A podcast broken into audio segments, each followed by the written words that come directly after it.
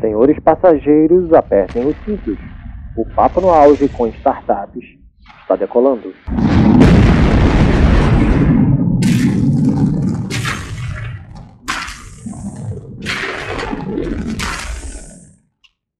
Fala galera, começa agora o Papo no Auge com Startups, um programa voltado à divulgação das boas ideias conduzidas por gente que pensa para cima, de modo a resolver grandes problemas da sociedade. Eu sou Saulo Novaes, idealizador do Papo no Auge, e você se conecta comigo a partir de agora. Se você tem uma startup, quer divulgá-la, quer colocar sua ideia no mundo, fala com a gente. Teremos o maior prazer de trazê-la a este microfone. Toda segunda-feira, um bate-papo com gente inovadora que quer mudar o mundo por meio de ideias de impacto. No episódio de hoje, a gente conversa com Álvaro Leal, CEO da PagBem Brasil. Álvaro é um empreendedor nato, chegou a construir uma organização com 76 colaboradores, faturando 6 milhões de reais em 2016. Inquieto e sentindo a dor da inadimplência na pele, Álvaro Leal resolveu criar a startup PagBem Brasil, também em 2016. Hoje, a fintech atende clientes cada vez mais expressivos em todo o Brasil, vivendo um excelente momento de escala e crescimento. Grande Álvaro, bem-vindo ao Papo no Auge com Startups. Prazer em te conhecer e conhecer também a PagBem Brasil. De pronto, meu amigo, fala um pouco da tua trajetória profissional, quando é que começa a veia empreendedora de Álvaro Leal e seja bem-vindo ao Papo no Auge com Startups. Fala, Salô. Primeiramente, obrigado pelo convite. É um prazer também estar aqui. Acompanhei venho acompanhando aí é, o Papo no Auge aí, durante um bom tempo.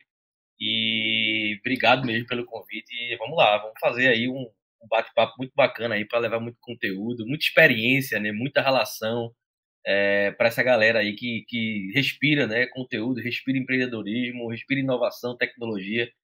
E essa aí é, isso aqui é muito bom, velho. Tá, tá aqui conversando contigo. Vê só, eu comecei lá, pirraia, bicho. Pirraia, pra gente falar, quem, é de Recife sabe o que é pirraia, né? Pequenininho, né? E assim, a gente, eu, eu tinha gibis, a gente tinha assinatura de gibis e a gente fazia, por exemplo, descia e levava, fazia uma lojinha lá embaixo do meu prédio e botava para alugar. Eu não vendia, eu alugava gibi para fazer alguma receita já recorrente. e aí, assim, isso já. Eu fui, sou filho de pai, pai e mãe empreendedora. Minha mãe vendia roupa, ia sair nos cantos vendendo. Meu pai tem uma indústria.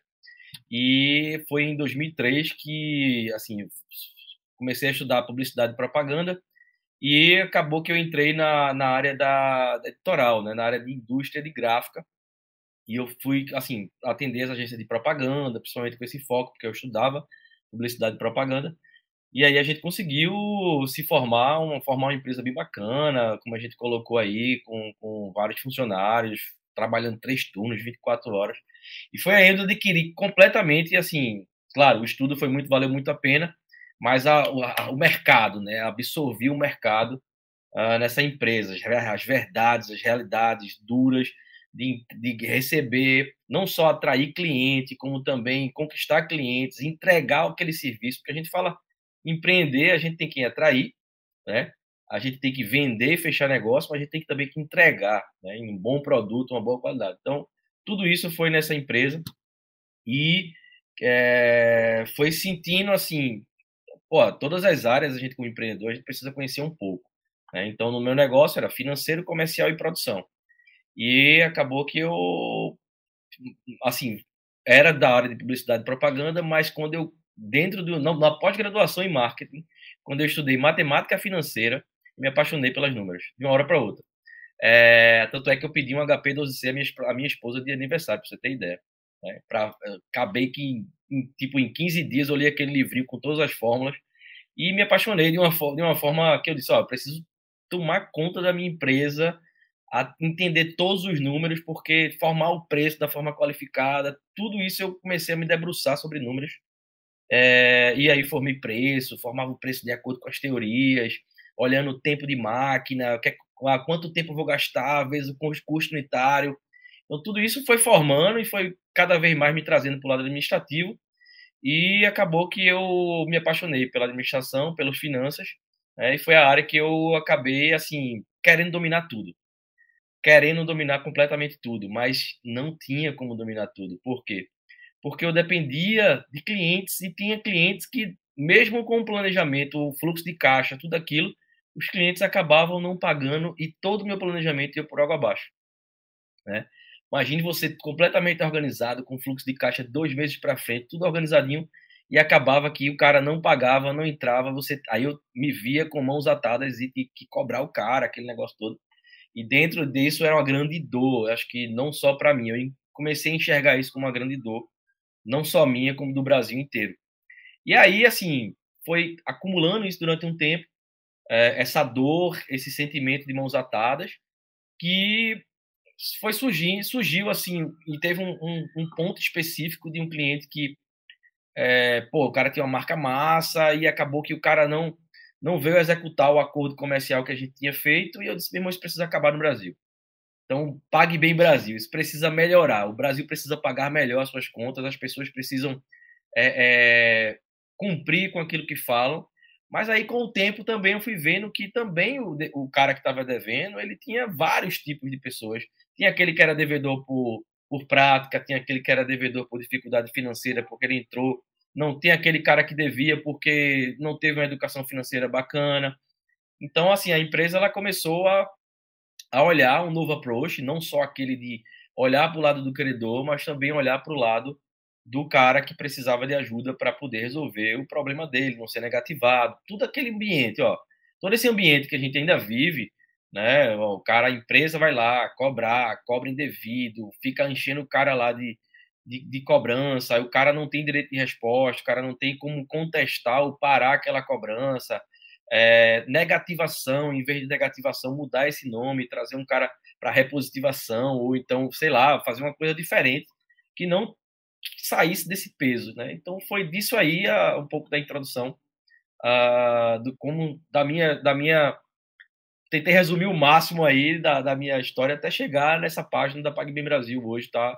E aí entra outro, eu sempre pensei, eu pensava também em empreender com tecnologia. Você tem ideia, eu tinha uma indústria, tinha uma empresa, tava lá rodando, tava massa, mas eu passava noites isso é coisa de empreendedor, não tem jeito passava noites acordado querendo ter a grande ideia que fosse mudar o mundo. Então, pô, eu não estou satisfeito, mas eu preciso de uma ideia. E ficava lá, pô, o que é que falta? O que é que falta? O que é que falta? O que falta, meu Deus, para trazer uma ideia? E aí acabou que a gente que foi, veio essa ideia e eu abracei e coloquei em prática e foram foi dando certo, né? Foi fazendo sentido não só para mim, como para várias pessoas. E fez sentido para o Porto Digital e foi aí que eu lancei a ideia e, e aí começou, de fato, a história da PagBem. Muito massa. A gente vai falar um pouquinho mais para frente dela. Agora, antes de a gente falar sobre a PagBem Brasil e esse case de sucesso, Álvaro, conta pra gente. Eu sempre pergunto ao pessoal que vem aqui de startup o conceito, né, para eles do que é uma startup. Para você, Álvaro Leal, da PagBem Brasil, o que é, que é uma startup? Não, o nome já, já diz, né? Startup. Você startar aquilo e fazer crescer.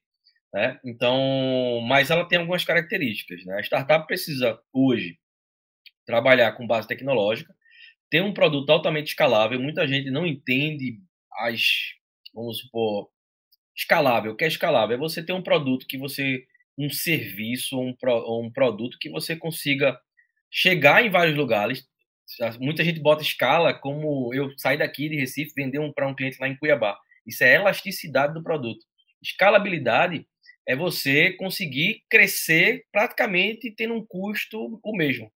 Tá? Então tem a ver com custo versus preço de venda. Então eu vou manter aquela estrutura, que com aquela estrutura que eu consegui criar, eu consigo faturar 100, 200, 300, 400 mil sem aumentar muito meu custo. Isso é o poder de escala da, de uma startup. Né? É, e ela consiga ter base tecnológica e, e, ter esse crescimento rápido. Muita gente coloca um crescimento de três dígitos ao ano. Três dígitos é 100%. Né? No máximo aí, a partir de 100%, e no mínimo, na realidade, a partir de 100%. E se você crescer abaixo disso, é como se você não fosse uma, uma empresa caracterizada como startup, porque passa a ser uma empresa de serviço normal, tradicional. É, muita gente acha que 100 também é uma régua muito alta, mas hoje as empresas que aquelas que viram unicórnio, né, que estão até sendo contestadas agora depois de todo esse momento, de toda essa turbulência que o mercado está passando, está vindo aí a era dos camelos, né, que crescem mais bem estruturados.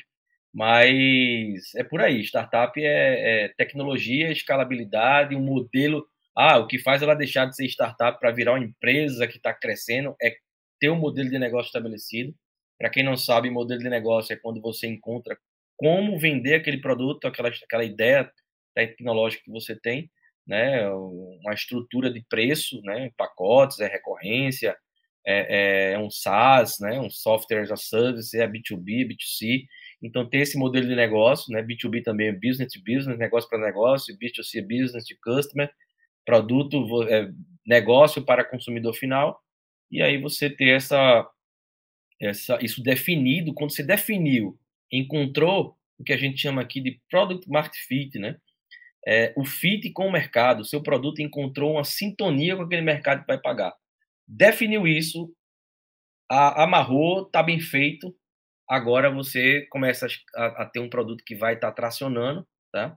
E escalando e também é, deixa de ser, pode deixar até de ser startup depois que você definiu isso. Muito bacana, cirúrgico, didático e extremamente objetivo. Obrigado, Álvaro. E qual é o negócio, agora trocando em miúdos, né? Qual é o negócio da PagBem Brasil? Quais são as soluções que ela traz para as pessoas, para o mercado, Álvaro Leão? Então, a gente hoje, a PagBem, ela, incrível que pareça, era uma empresa de pequeno para médio porte, então a gente criou uma solução para atender empresas que eram do tamanho da, da nossa na época, né? É, e aí a gente, tipo, foi focado nesse mercado, né? Mas, assim, para realmente, como eu falei, daquela dor, resolver aquela dor do credor tá sozinho, né? Muitas vezes o pequeno empreendedor, o empresário lá, ele tá sozinho e não tem como resolver, tá? Pô, vou fazer como para receber aquele valor que tanto importa no meu fluxo de caixa, que paga salários, que paga bota comida na mesa dos nossos funcionários. Então assim, o cara tá sozinho lá. Então essa dor a PagBem veio como um, reclame aqui. Não sei se vocês conhecem o reclame aqui. E a marca ela vai junto com o credor todo o processo. Sendo que a gente viu, né, que para estar tá funcionando como Reclame Aqui era muito específico, tinha algumas regulamentações, o produto existe ainda, mas a gente não focou e a gente meio que foi entrando em ser uma régua de cobrança para as empresas, empoderando os credores e criando meios práticos para os devedores resolverem aquelas dívidas. Tá? Através de, ah, se ele tem um boleto lá de 100 reais que está devendo, por que não pode dividir em 12 vezes no cartão de crédito aquele boleto? Então a gente costuma trazer a PagBem junto com o credor e fazer o devedor é, medir se ele é bom pagador através da tecnologia, se ele é bom pagador ou mal pagador por prática, né? ou se ele está sendo mal pagador por de... problemas financeiros, né? e a partir daí indicar a possibilidade dele melhorar e resolver aquilo através de outras condições. Né? Uh, e aí a gente depois entrou num produto mais escalável, então para empresas enterprise. Então hoje a gente tem solução para o pequeno, para o médio e para o grande negócio. Então a gente escala a gente tem empresas aqui com faturamento acima de um bilhão anual e tem empresas com faturamento é, de, sei lá, 30 mil ano, 50 mil ano. E o grande negócio é que a gente dá essa empresa pequena, a gente democratizou o que é aquela empresa que fatura um bilhão de reais. A gente tem pacotes que a gente conseguiu deixar aquela empresa pequena, tão empoderada quanto aquela que fatura um bilhão de reais. Né? Então a gente conseguiu é, fazer planos que conseguissem pegar essa galera e ajudar muito, e a gente ajuda muito pequeno. É, e é isso, assim, o negócio, nosso modelo está baseado nesse, ah, dentro da plataforma o cara encontra banco, emissão de, de boleto, Pix, cartão de crédito, encontra um processo de cobrança, que a gente chama de régua de cobrança, encontra um CRM financeiro, é, onde você consegue rastrear todas as informações, a, colocar todos os ativos digitais, contratos, é, online é, encontra um, um, termômetro de cobrança que analisa a probabilidade do cara de pagar ou não, se ele é frio, aquecendo ou quente, é, campanhas de cobrança acima de 30, 60, até 1.800 dias de, de, de, sem precisar de escritório de cobrança, o cara tem todo o poder do clique na mão, então dando total autonomia para aquele cara que aprende. Então, assim, é uma série, é uma plataforma de fato, uma série de, de filtros, com uma série de soluções internas e que não, assim, a gente costuma dizer. E tem a parte do da PagBem, a marca tá junto, empoderando né, e fazendo, criando esse efeito reclame aqui para o devedor lá que às vezes não dá nem muita bola né, para resolver aquele problema, ele de fato vinha impulsionar melhor e de forma mais rápida a resposta dele. Então, é uma plataforma muito completa, a gente já vinha cinco anos desenvolvendo isso. Temos clientes hoje como o próprio Reclame Aqui, né, o Senac, o Sebrae, distribuidoras é, é, do Brasil inteiro, escolas, faculdades, grupos educacionais. Então, assim, é bem bacana, o produto está bem estabelecido e agora justamente a gente está nessa fase de escala aí. Que legal, cara, que legal, que massa. Parabéns, sobretudo, parabéns, né? E que as pessoas possam é, se mirar no exemplo de vocês, enfim, né? De, de perseverança, enfim, de entusiasmo, porque eu acho que o que tu fala aqui é com muito entusiasmo, né? Também com vontade de, de fazer a coisa acontecer. O, o Álvaro, é, a tua startup, né, a, a Pague Bem Brasil, a tua plataforma, ela transita aí pelo setor financeiro. No, no Brasil, dinheiro ainda é um tabu. O tema é pouco discutido em família e é fonte de conflitos. Além disso, a visão que se tem sobre dinheiro é, muitas vezes é paradoxal. Né? Se, por um lado, o consumo é uma forma de pertencimento na nossa sociedade, por outro, o medo de não ter recursos no fim do mês é uma constante em muitos lares. Nos últimos anos, essa situação tem se tornado ainda mais constante. De acordo com um estudo realizado pela Confederação Nacional do Comércio de Bens, Serviços e Turismo, em novembro de 2021, 12,3 milhões de famílias brasileiras tinham dívidas a vencer no cheque pré-datado, cartão de crédito, cheque especial, carnê de loja, crédito consignado, e eu me incluo num delas, né, nessas estatísticas empréstimo pessoal ou prestação de carro e de casa. Isso representa 74,6% de famílias endividadas, ou seja, quase 3 quartos do total de todo o país. Como é que você enxerga a relação do brasileiro com finanças e como melhorar a relação do brasileiro com o seu pouco dinheiro, Álvaro Leal? Boa, boa, boa. É, a gente fala isso no nosso pitch, né? Quando a gente vai falar para investidores, quando a gente vai falar para os stakeholders que a gente apresenta, a gente roda o Brasil falando sobre isso. E isso, o Brasil ele vem atingindo cada assim, índices históricos anos após anos e depois da pandemia isso veio a piorar muito mais, não só no Brasil como no mundo inteiro, né?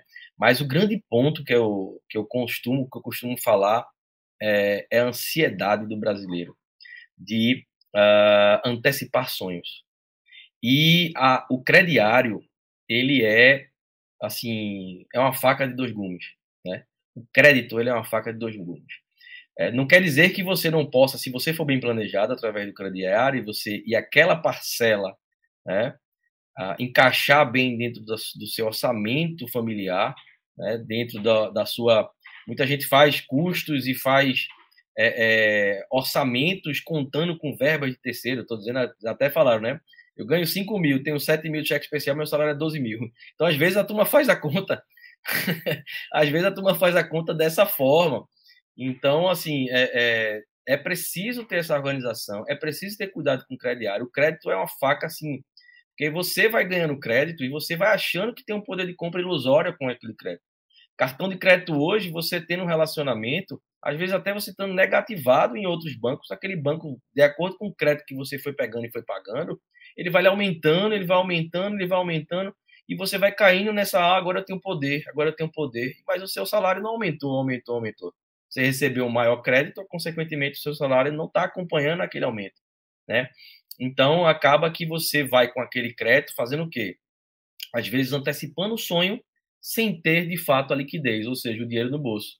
Né? Então, isso diante de tudo que a gente passa, das dificuldades que o brasileiro passa, ele faz assim, ele tem aquele sentimento, ah, eu sou, sou filho de Deus, eu preciso viver, né? Eu preciso fazer, e aí, tipo, gente, eu também concordo com isso, porque se você for ficar naquela, né, acaba você não tendo uma vida bacana, você não tendo, aí, mas essa relação, esse quero viver, quero fazer uma viagem, com dividir em 10 vezes, em 18 vezes, é, quero, quero ir para um show dos meus sonhos, acaba que você tá nessa, né, ou então querendo comprar um terreno para investir um dia, fazer uma casa, fazer um investimento. É, eu já caí muito nisso, já caí demais, já caí demais nisso e tive problemas financeiros também, assim como 74 é o que está hoje, né, negativado, mas tem aqueles que entraram e saíram, praticamente todos, todo mundo já passou por uma, não, não ter dinheiro para pagar uma conta. A grande diferença está na forma que você trata isso. Né? A forma é, é aquele é, devo, não nego, pago quando puder. Mas assim, esse pago quando puder é preciso o credor ele está sendo é, informado, ele não você não sumir na, naquele problema. Tipo, às vezes o credor é um gigante, né, que é um banco que você pode ter outras formas de negociação, mas às vezes o credor é um cara muito próximo que acreditou em você, que é um, é um, um, um fornecedor que era seu parceiro e você não conseguiu. Então, esse cara, você sendo negócio, ou no negócio ou na pessoa física, você precisa estar conversando com ele, você precisa estar, ó, oh, bicho, aconteceu isso, aconteceu esse problema, sendo real, e de fato vendo uma forma de pagar.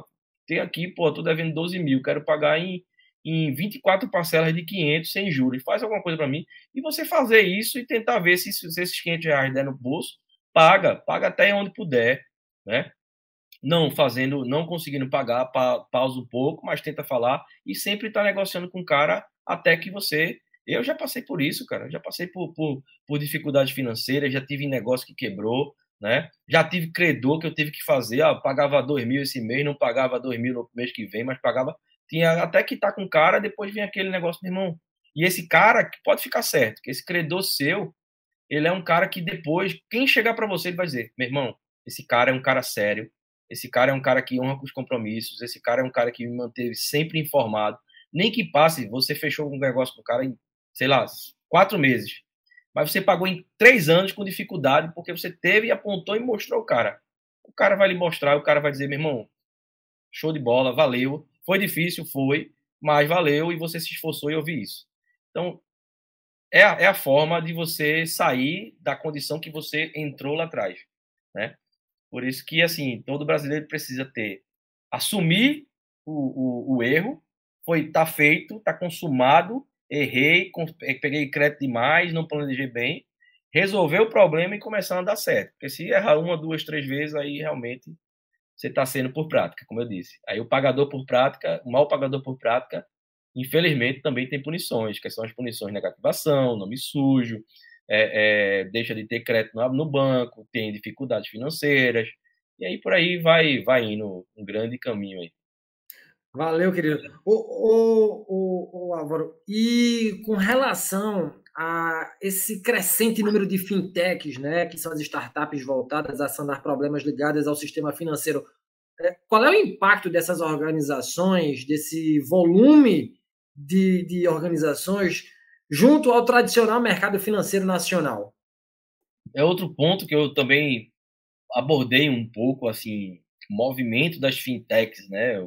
É, como os grandes bancos interpretaram isso, como o Banco Central que regulamenta, como o mercado financeiro recebeu isso, né? Então, lá atrás, os grandes bancos, ao, a, com o advento da, da da, dos ambientes na nuvem, de servidores em nuvem, que fez com que esses, essas empresas escalassem de forma. Antigamente você tinha uma barreira de entrada gigantesca, você tinha que ter aquele servidorzão rodando, né? Depois vieram algumas empresas que terceirizavam isso, depois veio a AWS, a Azure da Microsoft, veio a Google Cloud, e essas empresas dando aí crédito de 100 mil dólares para startups, para passar praticamente 4, 5 anos do modelo que elas vão escalando, de graça, então você tem servidor de graça hoje até você provar que aquilo você vai funcionar.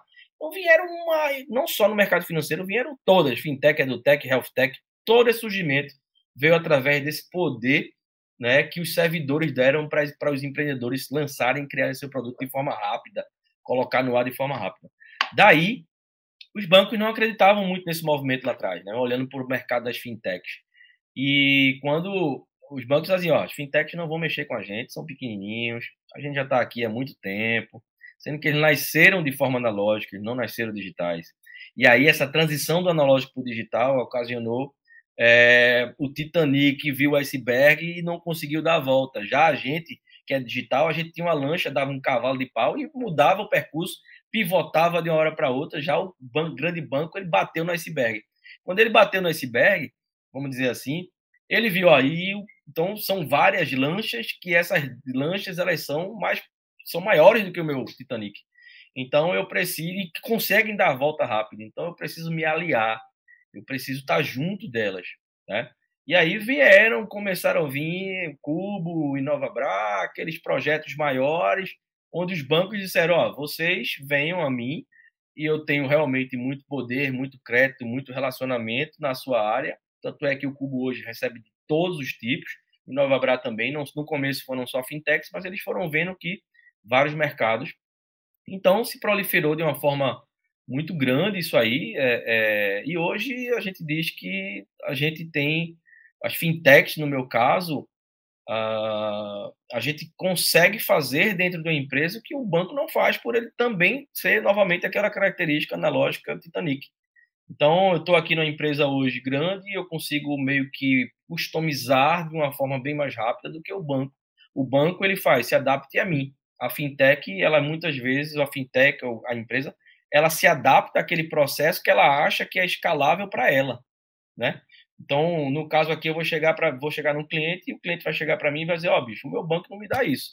A gente vê uma lacuna, uma dor, a gente encaixa uma solução aí e essa isso só encaixa, só é, é desenvolvido esse produto dentro da fintech, dentro da, da startup, quando a gente vê que isso pode ser escalável para outros clientes.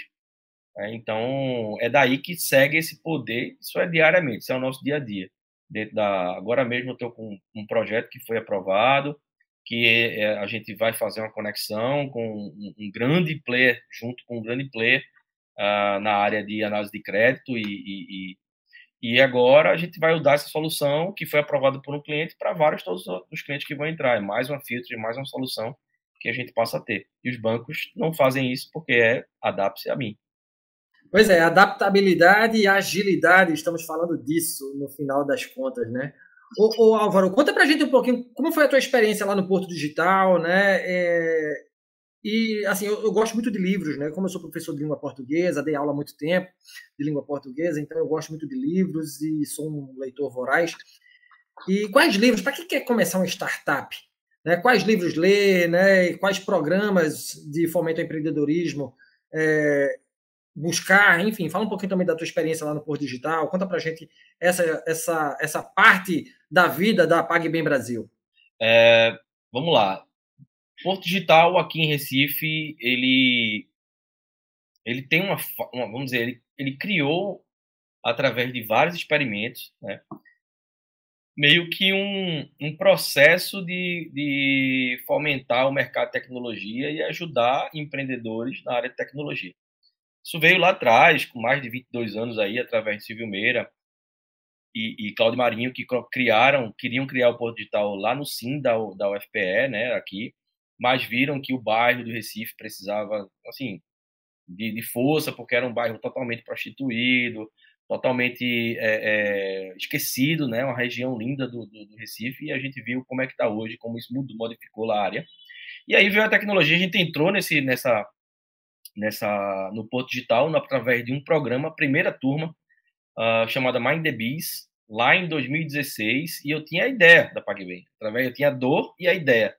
E aí eu vi a chamada, a gente se inscreveu e participou da turma. Foram 13 startups, das 13 que entraram lá, eu creio que só a gente está tá vivo hoje. É, depois a gente participou de um processo de incubação, que foram mais 12 meses. Dessa incubação, eu creio que tem umas quatro, é, foram mais 13, eu creio que tem umas quatro, quatro vivas aí. É... E depois a gente foi, aí começou, recebeu o primeiro investimento lá, lá em Gramado. A gente saiu daqui de Recife, foi lá para Gramado, para um Gramado Summit, e recebeu o primeiro investimento. Mas tudo foi assim: o Gramado Summit a gente descobriu dentro do Porto Digital, através de relacionamento, através de, é, é, de empresários que já tinham ido para o sistema, para o, o evento. E aí veio o César como investidor também, o César que é um centro, o Centro de, de Ensino e Sistemas Avançados de Recife, que investiu na PagBem junto com o co-investidor. E agora, assim, tudo isso veio desse ecossistema. A gente recebeu muito give back de outros empreendedores que estavam já na fase mais avançada, que é isso que a gente está fazendo aqui agora. Então, quem está querendo empreender vai ver isso e vai se motivar e vai ver que existe a possibilidade que tem um, um puta ecossistema, não só aqui, como em, em vários lugares do Brasil, né? É, como Santa Catarina, que foi o último, né? Aí com a Florianópolis, a gente recebeu investimento da Bolsa Nova, do Sebrae Santa Catarina, pela primeira vez, um Sebrae investiu é, em startups, né? foram 23 startups nesse programa, uh, e a, pela primeira vez um Sebrae investiu com equity, a primeira iniciativa do Brasil de um Sebrae investir, então a gente pode dizer que o Sebrae Santa Catarina é sócio da PagBem, e também a Raja Venture de BH. Semana, é, mês que vem a gente está indo para BH também para fazer uma última conclusão lá na Raja Venture. Então, tudo isso, a gente hoje tem seis investidores, uh, veio, claro, dessa, dessa pegada do Porto Digital. Então, você tem investidor, você ser avaliado em milhões, tudo isso para um empreendedor era um ambiente muito para meu meu negócio antigamente, apesar de eu ter um grande faturamento, eu ter várias pessoas trabalhando, é, e uma empresa que estava rodando lá com 70 e poucos funcionários, o único valor que eu enxergava do, do game era o vender, compra aqui a 5, vende a 10 e tem lucro, e bota dinheiro, paga para o labore e tchau. Mas eu não via, pô, quando é que vai chegar um cara aqui, vai comprar a minha empresa, vai. Pô, um mercado completamente tradicional, completamente concorrido, eu não enxergava esse valor, o jogo do equity, né? Eu não enxergava o jogo do valuation. Isso era um mundo muito distante da, da do pequeno. Então, o Porto Digital trouxe essa visão para a gente. As pessoas que estavam lá dentro mostravam que a gente poderia ter essa, essa, esse processo de dizer assim: cria um negócio escalável, que tenha valor, agregue valor, permaneça crescendo, que um dia o seu negócio vai valer milhões e pode chegar um cara e querer comprar e um cara que estava comigo lá de Fortaleza, na turma do César lá, foi vendido agora para a Rede Station. É, a gente já foi chamado para o M&A, né? O M&A é, é, justamente fusão e aquisição. Eu fui para São Paulo, apresentei documentações. É, não chegamos a fechar o, o, o, acordo, mas queria já comprar 100% da minha startup. Então, tudo isso é muito real. E você tem aí uma, uma a, a, a possibilidade e vem desse, dessa pegada, né? Daí do, da, da, formação em si. Quando você tem um investidor, cara, receber um cara que recebeu investimento, ele não quer que ele não quer receber o lucro do seu negócio mensal, não. Ele quer investir no negócio, quer pegar uma participação e quando você for vender, ele quer sair com 10 vezes mais daquilo que ele botou. Então ele tá, você é formado para construir um negócio e lá na frente vender. Entendeu? Lá na frente valorizar, vender, investir em novas startups, investir em novos negócios. É, é, deixar o negócio funcionando, atrair o benefício, mas se você não tiver uma startup e um produto que realmente resolva uma dor real, o seu negócio não vai sair do canto. E o teu case, ele é muito emblemático, né? E é um case muito positivo e que serve de espelho para muita gente que está ouvindo aqui a gente, que, né? ou está ouvindo, né? E que vai ouvir depois. E, e Álvaro, livros, que livros lê, enfim. É, eu saí um pouco do. Eu era louco por, por vida gráfica, vida indústria, papel tal, mas meio que era o que me estava me, me levando ainda. Tá? Mas assim, a gente. Ó, primeiro você tem aquela pegada de empreendedor, então você. Eu gosto de ler autobiografias, né? É, na raça do, do Guilherme Bentimol. É, tem outros também do pessoal da Melios, aí tem um. Como a questão do empreendedor, que você quanto mais mas, assim, para trazer um pouco mais de conteúdo sobre o ambiente, startup enxuta, né? É, é, é, outro livro muito massa. Aí vai adentrando um pouco mais para a parte em si de, de, processos, de como você é, é, falar um pouco de canais, de como você atingir. Aí o empreendedor vai entrando mais, aí tem o Traction, que é o tração, tem o Receita Previsível também, do Alan Ross. Uh, assim, esses livros são livros que você, com o negócio, você precisa ter esse conceito, né? Porque você, por exemplo, o Traction, você tem 17 tipos de canais de como você chegar ao seu cliente e você precisa escolher alguns, porque os 17 você não vai fazer de nenhum jeito. Então você faz exercícios de, de como chegar naqueles clientes, quais canais, ó, venda direta é um canal, que eu tenho um vendedor que vai estar lá, eu tenho outro que é a partir do momento que eu consigo é, para empresas de software, chama-se Business Development, onde você onde você faz um, uma parceria com a empresa que já está estabelecida para levar o seu software para que tenha uma conexão que leve o seu software de uma forma que você consiga escalar de uma forma mais rápida. Então, para quem tem negócios, eu gosto muito desse tanto da de autobiografias é, quanto esses livros que falam da realidade do, do negócio em si. Muito bacana. E como última pergunta, eu sei que você já está cheio de investidores aí na tua cola da PagBem Brasil. A PagBem Brasil é um caso de sucesso, né? Mas caso dinheiro nunca é demais, né? Caso mais investidores queiram, né, aportar investimento na PagBem Brasil, né? Diz aí para a galera teu pitch, né, em dois minutos, né, o que é a PagBem Brasil, Álvaro Leal?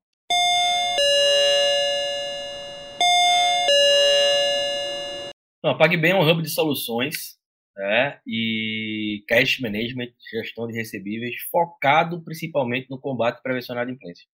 Então, a gente parte do pressuposto da pergunta que o seu banco se preocupa quando o teu cliente não paga aquele boleto ou aquele Pix que você vai lá e tem que resolver de sozinho, né, ou com a tua única pessoa, com duas pessoas que tu tem lá. Não, a gente se preocupa muito. Então, a partir do momento ah, que você tem essa marca, a gente vai ah, pague bem, está junto com você, a gente vai resolver até 30% da tua inadimplência sem intervenção humana e atrair de 10 a 20% para que você consiga resolver junto com o nosso time.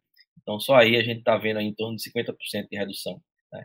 Uh, então, a gente tem um produto hoje que tem um modelo de negócio através de recorrência, B2B SaaS, né? e através de recorrência, com planos recorrentes que variam de, de zero, a gente tem um plano gratuito, né, para empresas menores, que vão até planos de 4 a 5 mil reais, dependendo do tamanho da empresa.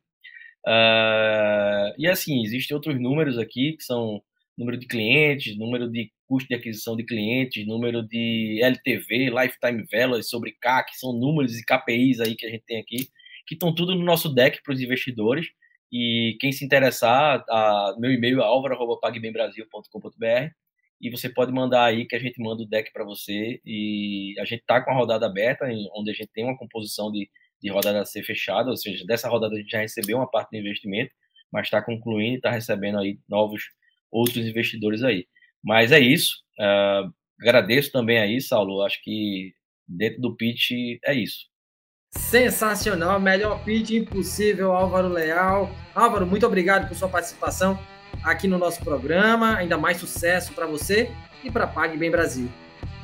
Obrigado, obrigado, Saulo. Obrigado pelo convite novamente e desejo também sucesso aí pro Papo no Auge, que possa escalar aí né? Tá no, no, sul do país aí, nesse friozinho, mas tá vindo chegando aqui, entrevistando a galera aqui da, uh, de Recife e escalar isso para todo o Brasil e conte com a gente aí também aqui em Recife, com os parceiros, com o Patrick, que você já, já também entrevistou, entre outras pessoas aí, para a gente fazer aí esse negócio a, alcançar muitas pessoas, tá? E obrigado pelo convite e desejo sucesso também para você. Final deste Papo no Auge com startups. Se você gostou do nosso programa, nos avalie nas plataformas de áudio, concedendo as estrelinhas. A gente espera que sejam dadas as cinco estrelas. Isso é importante para escalarmos nosso conteúdo e levar conhecimento a mais pessoas. Você tem uma startup? Manda uma mensagem para a gente dizendo: Quero estar no Papo no Auge com startups. Eu vou adorar trocar ideias com a sua equipe de inovadores. O Papo no Auge está no Instagram, arroba Papo no Auge, no LinkedIn, Saulo Novaes, nos principais agregadores de podcast, na Rádio Paulo Freire, uma rádio da Universidade Federal de Pernambuco e na rádio da UFSCar, Federal de São Carlos. Ouça o Papo no Auge. Um grande abraço para você e até o próximo programa. Partiu Foguete!